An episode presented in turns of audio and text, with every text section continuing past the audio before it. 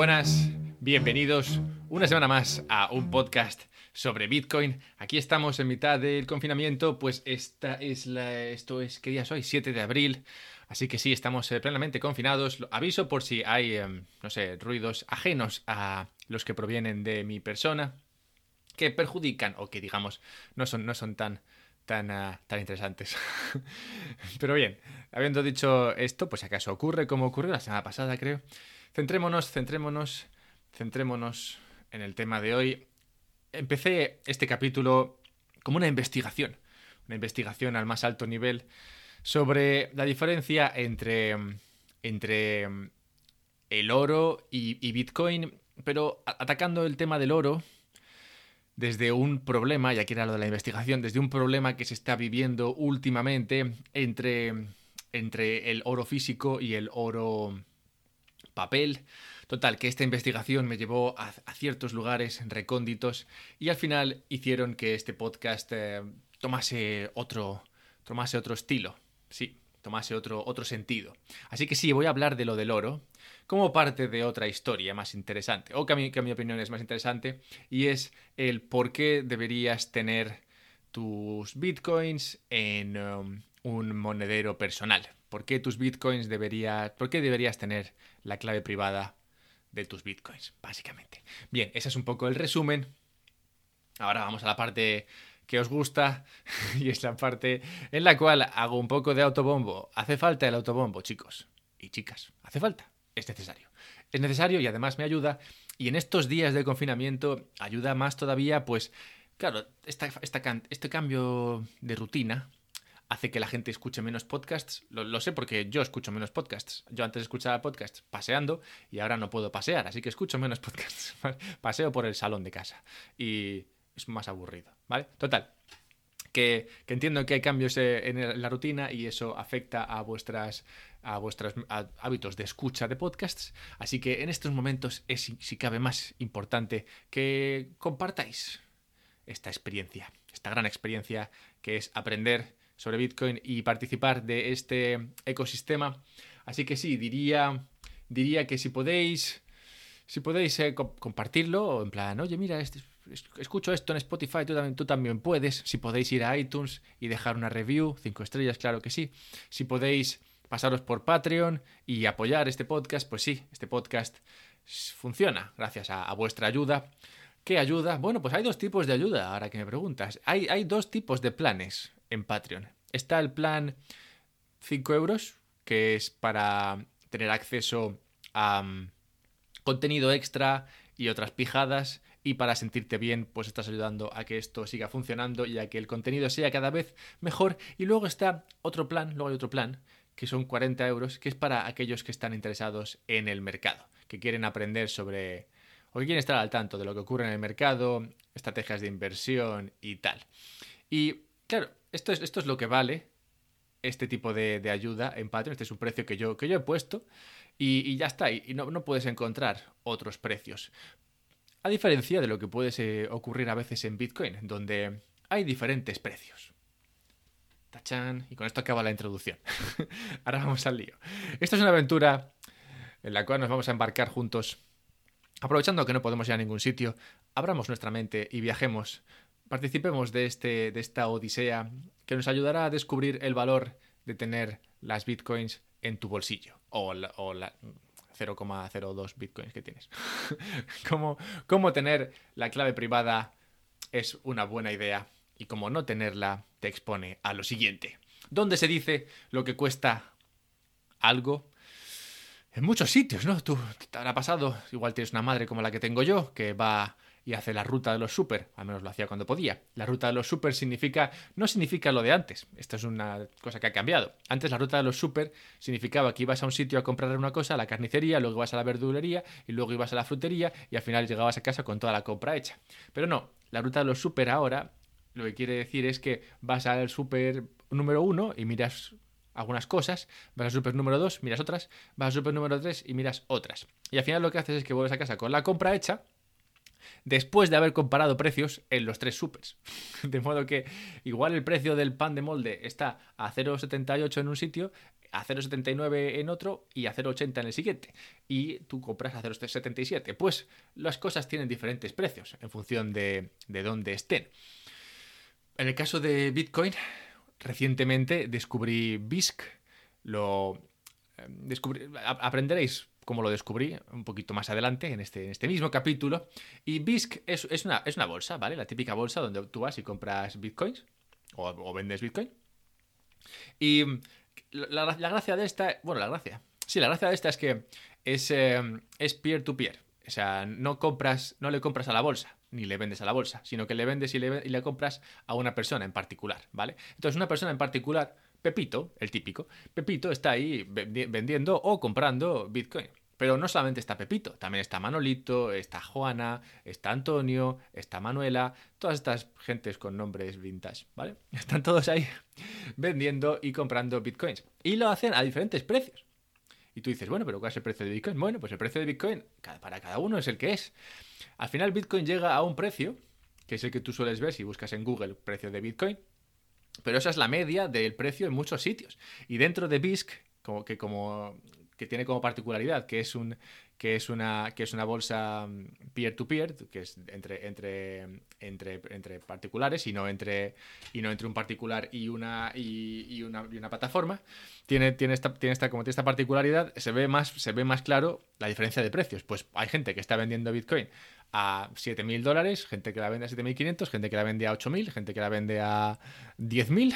Y oye, en tu mano está. Si tú, si tú quieres comprar Bitcoin a 10.000 cuando el precio de media está a 7.000, pues oye, es, tu decisión. Y, y si está puesto ahí es porque seguro que alguien lo está comprando a ese precio. O bueno, seguro. Hay una probabilidad mayor que cero de que alguien lo lo compre a ese precio. Esta discrepancia entre precios dentro de BISC también se, también se produce, se reproduce en, eh, entre, entre, plataformas. Pues no es el mismo precio de Bitcoin en, eh, en OKEx, por ejemplo, que en Coinbase, que en Binance, que en otro sitio, ¿vale? Entonces, eh, en todos esos sitios Bitcoin se mueve en un, en un abanico de precios que suelen estar bastante cercanos el uno al otro. Suelen, suelen, porque no siempre ha sido así. Y es que en momentos en los cuales la bolsa, digamos, sufre sufre mm, mucha volatilidad, sufre mucha gente comprando, mucha gente vendiendo. estos precios pueden eh, alejarse unos de otros en gran medida y crear unas enormes oportunidades a la gente que trabaja que trabaja en esto. No solamente cuando cae, cuando cae, tuvimos un ejemplo reciente, ahora, ahora en marzo, cuando cayó en esta, en esta última, esta última caída hacia los eh, que, que, llegó a tocar los 3600 y por ahí. Esto fue en gran parte porque eh, en, BitMEX, que es una bolsa, se produjeron un montón de liquidaciones, lo que hicieron que el precio de Bitcoin en BitMEX llegase a los 3.000 y pico. Pero no fue, no fue, em, no, fue el precio que tocó en todas las bolsas. En otras bolsas no llegó tan abajo. En otras bolsas se quedó mucho más arriba. Y luego, bueno, después cuando la cosa se tranquiliza, el precio vuelve otra vez a, a digamos, a moverse en un rango medianamente normal. Durante 2017 no en un momento bajista, sino en un momento alcista, también ocurrió esto. Hay una historia muy graciosa de, de, cómo, de cómo ocurrió este. de cómo ocurrió todo. de cómo el mercado, el último mercado alcista potente causó unas discrepancias brutales en las diferentes bolsas y cómo los que estaban ahí participando, entre ellos eh, Circle creo que es, sí, una, una, empresa americana, pudieron imprimir dinero, básicamente. Iban a trabajar, lo explicaba así el señor, Dice, decía, yo me levantaba e iba a trabajar. Para mí, decía, para mí ir a trabajar era como ir a ese programa en el cual te meten en una cabina y luego te, impregnan de algo pegajoso y sueltan un montón de dólares que van por ahí volando a tu alrededor. Y tú tienes que hacerte con tantos dólares como puedas. Y luego nada, sales de la cabina y, y vuelves a casa. Y mañana otra vez lo mismo. Decía que ese era básicamente su trabajo. Pues su trabajo consistía en esos días de locura en ir allí a trabajar y comprar Bitcoin en bolsas donde Bitcoin estaba barato y venderla en, bolsas donde Bitcoin estaba caro. Pues la, diferencia era de 100, 200, 300, 4.000, o sea, 4.000, 1.000, 2.000 dólares y, y, podías eh, crear dinero básicamente de la nada, comprando en un sitio y vendiendo en otro inmediatamente sin tener riesgo apenas. Y, y simplemente ganando el, el, spread, que se llama, ¿no? La diferencia entre, entre la compra y la venta, que entre distintas bolsas en ese momento era, era enorme. ¿Qué causa estos desajustes? Bueno, pues... Eh, pues el hecho de que las diferentes bolsas funcionan de diferente manera. No todas no todas ofrecen, no todas tienen las mismas características, no todas son tan usadas. Si hay una bolsa que tiene más fama que otra, más fama, más que digamos que es que tiene más, más gente, más volumen que otra, en esa el precio se moverá de forma más fluida, entendiendo por esto que ah, bueno, hay más profundidad de mercado, lo que quiere decir que, que el precio se moverá se moverá. ¿Cómo decir esto? ¿Cómo explicarlo? Se moverá, digamos, de forma medianamente normal, entre comillas, ¿vale? Me refiero, si el precio está en 10.000 y se empieza a vender, pasará a venderse a 9.999, luego 9.998, luego. no, hará, no, hará, saltos muy importantes, pero si hay, si hay poco volumen en una bolsa en, cualquiera, en una bolsa cualquiera, el precio se moverá a saltos. Pues igual hay un tío comprando a 9.999, pero el siguiente que está comprando está comprando a 9.800. Entonces, entre 9.800 y 9.999 hay un escalón ahí de 200, de 200 dólares. Y si alguien le vende al que está a 9.999 y ese deja de comprar, al siguiente al que vende es al que está a 9.800. Lo cual te, te hace eso, te, baja de repente el precio. Un 2% así eh, en un segundo porque no había, no había demanda, no había, no había profundidad de mercado. Así que, como no es la misma la profundidad de mercado en todas las bolsas, estos desajustes, estos desajustes ocurren cuando, cuando hay volumen. Pues tú igual estás dado de alta en una bolsa que no es muy buena.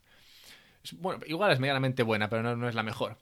Y cuando el mercado está normal, la cosa va bien. Pero cuando hay un montón de volumen, gente que quiere comprar como loca o gente que quiere vender como loca, entonces esa profundidad de mercado es importante. Por eso las bolsas suelen ser un eh, winner take all kind of market. En plan, eh, si si hay una bolsa que funciona mucho mejor que la otra, porque tiene mucho más volumen, la mayoría de la gente va ahí porque hay más volumen, lo cual trae más volumen.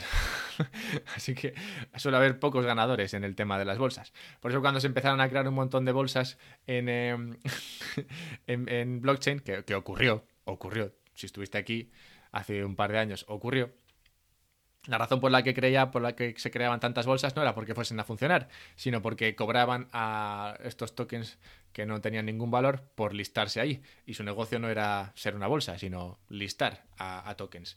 Listar, entendiendo por esto que les ponían ahí a, a, cotizar, básicamente. Y por eso se crearon tantas bolsas. No porque crear una bolsa sea un buen negocio o un negocio con posibilidades de funcionar, ya que un negocio, un, negocio como la bolsa es uno en el cual el que empezó antes y le fue mejor suele, suele ganar a los demás, porque el volumen es importante. Bien, vale. Primera implicación de esta primera aventura es que si tienes Bitcoin en un exchange, si tú no tienes eh, en, una bolsa, si tú, si tú tus Bitcoins las compraste en la bolsa X y las has dejado ahí, el precio de tu Bitcoin depende del precio que esté en esa bolsa. Pues Claro, si tú luego quieres, si tú luego quieres vender esas bitcoins, o sí, quieres, quieres venderlas, y esa bolsa, por lo que sea, está en un momento de mucho estrés, tendrás que cambiar esas bitcoins, tendrás que mover esas bitcoins a otro sitio para poder venderlas a mejor precio. Pero si la cosa está muy estresada, igual ni siquiera puedes hacer esto. Y, solamente puedes venderlas en esa bolsa en la que ya están. Y si esto tienes que hacerlo en una bolsa que, como digo, está muy deprimida en términos de, precio, muy deprimida en cuanto a la, eh, en relativo a la, media del precio de Bitcoin, entonces estás fastidiado. Pues, eh, pues eh, tendrás que venderlas más baratas y, básicamente lo que implica esto es que tienes menos libertad a la hora de darle precio a tus, a tus bitcoins. Esta es la primera implicación que tiene, la primera implicación de esta, de esta pequeña aventura, la primera idea sobre por qué es mejor tener tus bitcoins en un monedero particular en lugar de tenerlas en una, en una bolsa en, tu bolsillo tú puedes decidir dónde, dónde mm, comerciar con tus, con tus bitcoins. Bien, esto, estos desajustes eh, no solo ocurren eh, en, cosas locas como, como, Bitcoin, no, no, esto ocurre en, todo. Ocurría hace poco, en, bueno, hace poco, hace unos años ocurría con acciones, por ejemplo. En España, antes de que, de que la bolsa única aglomerase a las bolsas de las diferentes eh, provincias, ocurría, ocurría algo similar. Estaba la bolsa de Barcelona, la, bolsa de Madrid, la bolsa de Valencia, creo, y la bolsa de Bilbao. Y el precio de las acciones en, las bolsas era distinto. esto es lo que se llama arbitrar y por eso arbitrar es, una cosa de lo más legal y de lo más eh, lógica. Es, es bueno que haya un arbitraje, que haya gente que compra en un sitio donde está muy barato y lo venda en otro donde está muy caro. Esa es esa labor de arbitraje lo que, lo que hace que los precios al final se mantengan dentro de una horquilla cerrada o bastante, bastante estrecha.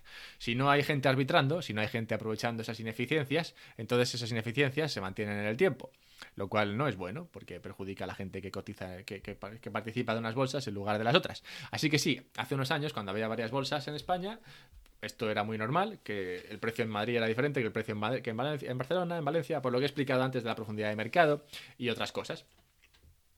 Incluso el precio de la misma cosa el precio de la misma cosa en diferentes modalidades también, también varía. El ejemplo del, del, oro, que fue lo que me llevó a esta, a esta pequeña aventura. El oro cotiza en eh, términos de oro físico y también en términos de, futuros, ¿vale? De, oro papel, en plan, compras un futuro a recibir oro en el futuro, claro. o vendes un futuro a recibir oro, a, entregar oro en el futuro. Entonces tú lo haces hoy, hoy compro un futuro a comprar sobre el oro al precio de 1500 y dentro de un mes me obligo a comprar ese, oro a 1500, ¿vale? No quiere decir que tengas el oro físico hoy, ¿no? Porque para eso lo que habrías hecho habría sido comprar oro físico hoy.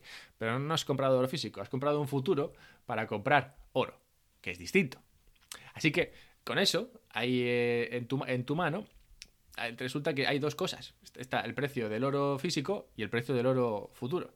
Y normalmente, lo normal es que el precio del oro físico sea menor que el del precio que el del oro futuro. O sea que tú tienes oro, que, es, que, es, oro más o menos. Más, se parece mucho el oro físico al oro papel, pero tiene precios distintos. Simplemente porque el, oro físico tiene, unos costes, como el almacenamiento y la, la transferencia y todo eso, que hacen que sea, digamos, menos atractivo que el oro papel. Así que el oro físico por lo general suele cotizar un poquito por debajo del oro futuro. Bien, un poco raro, ¿no? Pero, pero bueno, esto es, esto es lo que hay. No obstante, a veces es mejor el oro físico que el oro futuro. Por ejemplo, cuando hay miedo a que ese oro futuro nunca llegue. Y esto fue lo que ha ocurrido las últimas, en las últimas semanas. Debido a este tema del coronavirus y que se han cerrado varias minas y otras historias, el oro, el oro físico no estaba llegando a donde debería llegar. Pues si había un futuro que decía, oye, me vas a entregar oro dentro de un mes, y luego ese, oro vencía, resulta que no había oro para entregar. O sea, tú tenías que recibir ese oro y no había oro físico. Habías comprado oro papel y el oro físico no llegaba. Porque había, porque bueno, por una serie de, historias, como digo, de, disrupciones en, la, oferta y otro tema de y otros, otras historias que, hacían que ese, ese normal comercio del oro se viese, se viese afectado. Y entonces en ese momento el precio del spot sube por encima del precio, del precio futuro, porque de repente tener oro físico mola más que tenerlo en papel. La diferencia entre, entre, ese, entre ese oro físico y el oro papel es que el oro papel al final es un eh, IOU, en plan, yo te debo esto. Mientras que el oro físico es oro. lo puedes tocar, te puedes dar con él en la cabeza, puedes intentar morderlo, como hacen cuando te lo dan en un trofeo. O sea que eh, hay, hay, diferencias. Y, esta, y esto lo que implica es que el papel funciona hasta que no funciona. O sea que tú puedes tener activos, puedes tener eh, activos financieros que, digamos, coticen en función de cómo, de cómo cotiza el oro, el oro, el oro, Bitcoin, por ejemplo.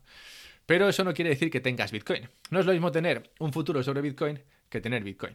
Porque si de repente la cosa se tuerce o pasa X o pasa Y o pasa lo que sea, y esa persona que te debía el, la, Bitcoin que sea, de repente desaparece o decide que no te la va a entregar, pues estás fastidiado. Por mucho que tú tuvieses ese, ese derecho a recibir Bitcoin, si no tienes Bitcoin, no tienes Bitcoin.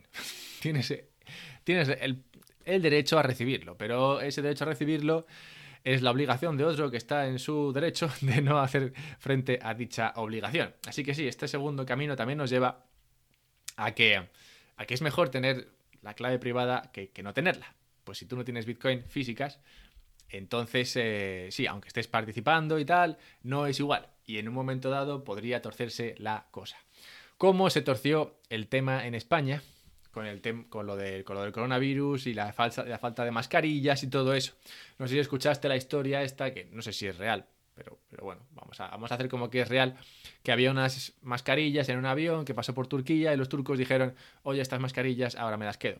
Y los españoles dijeron, pero esas mascarillas son nuestras. Y los turcos dijeron, bueno, pero están aquí en Turquía, así que aquí se quedan. que está la cosa muy turbia y las mascarillas me vienen muy bien. No solamente pasa con mascarillas, pasó también hace años con el oro, momento en el cual eh, se, se requisó el oro. Se le dijo a la gente, chicos, todos me vais a dar vuestro oro. Sé que tenéis oro, dadme el oro. Yo me encargo de guardar el oro y luego os daré unos trozos de papel que podéis cambiar por oro. No os preocupéis. Los gobiernos han requisado oro en varios momentos históricos. Este último es el más eh, reciente, pero, pero sí, los gobiernos a veces requisan cosas. No, no, no, hace falta que sea oro, también puede ser eh, dinero, así, a, pelo. En plan, en Chipre, después de la crisis esta de 2008, se requisó dinero de la gente. Se dijo, oye chicos, eh, si tienes este dinero en la cuenta, ahora va a ser parte del gobierno, porque al gobierno le hace falta. Y se quedan con tu dinero. O sea, los gobiernos a veces hacen estas cosas, que, que van y dicen, esto es, esto es interés público y me voy a quedar con tus cosas. Claro, si esto ocurre, si esto ocurre, si, de repente al gobierno le da por requisar bitcoins, ¿dónde requisarían primero, en tu opinión? Esto es lo que estuve yo pensando. Digo, ¿dónde, dónde requisarían? Digo, pues si yo fuese un gobierno, yo requisaría en una bolsa. Porque en la bolsa hay mucho, mucha bitcoin. Porque en la bolsa está, como digo, todas esas bitcoins que, que la gente pone ahí para comprar y vender más bitcoins y, también para poder, sí, bueno, para participar de este mercado. Entonces, es más, y es, y es solamente un, un, ente. Entonces, si yo fuese el gobierno, intentaría ir a una bolsa que está domiciliada en mi, en mi estado y requisar las bitcoins que tengan ahí. Y así fue, siguiendo este tren de pensamiento, como llegué a BISC. BISC es B-I-S-Q, por si lo queréis mirar. Claro, porque, digo, BISC no es una bolsa bolsa, en plan, es una bolsa que tú, participas de ella descargándotela, entonces tú tienes tu versión local y tú comercias con otras versiones locales de otros, particulares. Entonces tú compras y vendes Bitcoin ahí, pero no es una bolsa. O sea que si el Estado mañana dice, oye, voy a hacer que esto es mío y voy a requisar los fondos, no hay nada, porque en, BISC no hay nada. Bueno, habrá lo que sea, pero no es tuyo. o sea que no pueden requisar tus, eh, tus bitcoins. Entonces, claro, esta, esta idea de, de, que, de que, bueno, al menos sí, es una bolsa, pero, pero no te las pueden requisar, me, me, pareció, me pareció atractivo. Así que esta tercera ruta, la ruta del, de, del requisado, también me lleva a que en tu bolsillo Bitcoin es menos requisable. si el gobierno mañana dice, oye chicos, voy a requisar Bitcoin, buena suerte.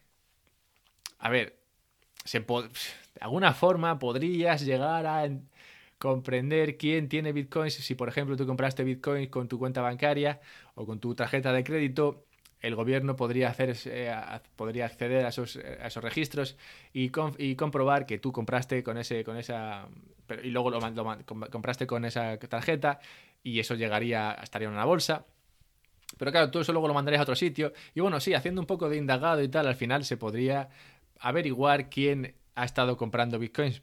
No se podría averiguar quién tiene bitcoins todavía, porque, bueno, según cómo te lo montes, esas bitcoins podrían, eh, podrías hacer desaparecer el, rastro. Hablando de CoinJoins y cosas así, que, tengo que hablar, por cierto, de lo de las CoinJoins. Lo dije hace un par de semanas. No será la semana próxima, pero, pero será. Total, que, que en tu bolsillo es, es más difícil que te requisen las bitcoins. Así que sí, porque, porque así es como imagino yo que, Así es como imagino yo que iría esto si, si de repente se pone la gente a requisar. Yo creo que primero dirían, os compramos las bitcoins, porque en un gobierno normal no suelen requisar, no suelen. Bueno, no quiero pensar que no suelen. Yo creo que primero te harían una oferta para comprar tus bitcoins a un precio de mierda. y luego cuando viesen que eso no funciona, entonces se pondrían en plan en requisar. Y por eso también, y por eso digo que es, que es importante que, por esto y por todo lo anterior, que si no son tus, si no tienes tu clave privada, entonces no son tus bitcoins. Porque, porque sí, se puede, se puede, como digo, te, expones a, muchos, a muchos riesgos si, si tus bitcoins no son tuyas, si no las tienes ahí bien guardadas. No digo en tu bolsillo, pero bueno, es una forma de hablar. Espero que haya quedado más o menos claro. Y con todo esto, me despido hasta, hasta la semana próxima, donde hablaré de, minería. Pues es un tema interesante que ha sido interesante, claro que sí, siempre, pero, pero se vuelve ahora especialmente interesante con vistas al halving que ocurrirá dentro de un mes y cinco días, más o menos, allá por eh, mediados de mayo. Así que sí, espero que esta, esta aventura os haya entretenido, os haya hecho viajar a otros lugares desde el salón de casa. Y si os ha gustado, ya sabéis, podéis dejarme una review en iTunes. Cinco estrellas, por favor. Aquí estamos. Podéis compartirlo con vuestros amigos y amigas, familiares y familiaras. Eh, si, usáis, si usáis Spotify, si no usáis iTunes, entonces sí, compartirlo es la mejor, es la mejor forma de, ayudar. Justo después, justo por debajo de ayudar, ayudar. Lo que significa ir a Patreon, está el enlace en la descripción y, y ayudar, ayudar a que, ayudar donando, donando un poco de dinero, el, coste de una cerveza, ¿sabes? Una cerveza con, con una tapita para que este podcast siga funcionando, siga creando contenido como este y siga ayudándoos a sacar el máximo partido de, de vuestras bitcoins, claro que sí. Que en vuestro bolsillo mejor. Y habiendo dicho todo esto, a cualquier comentario a Twitter, ya sabéis, arroba alberto-mera. Ahora sí que lo he dicho todo. Venga, hasta luego.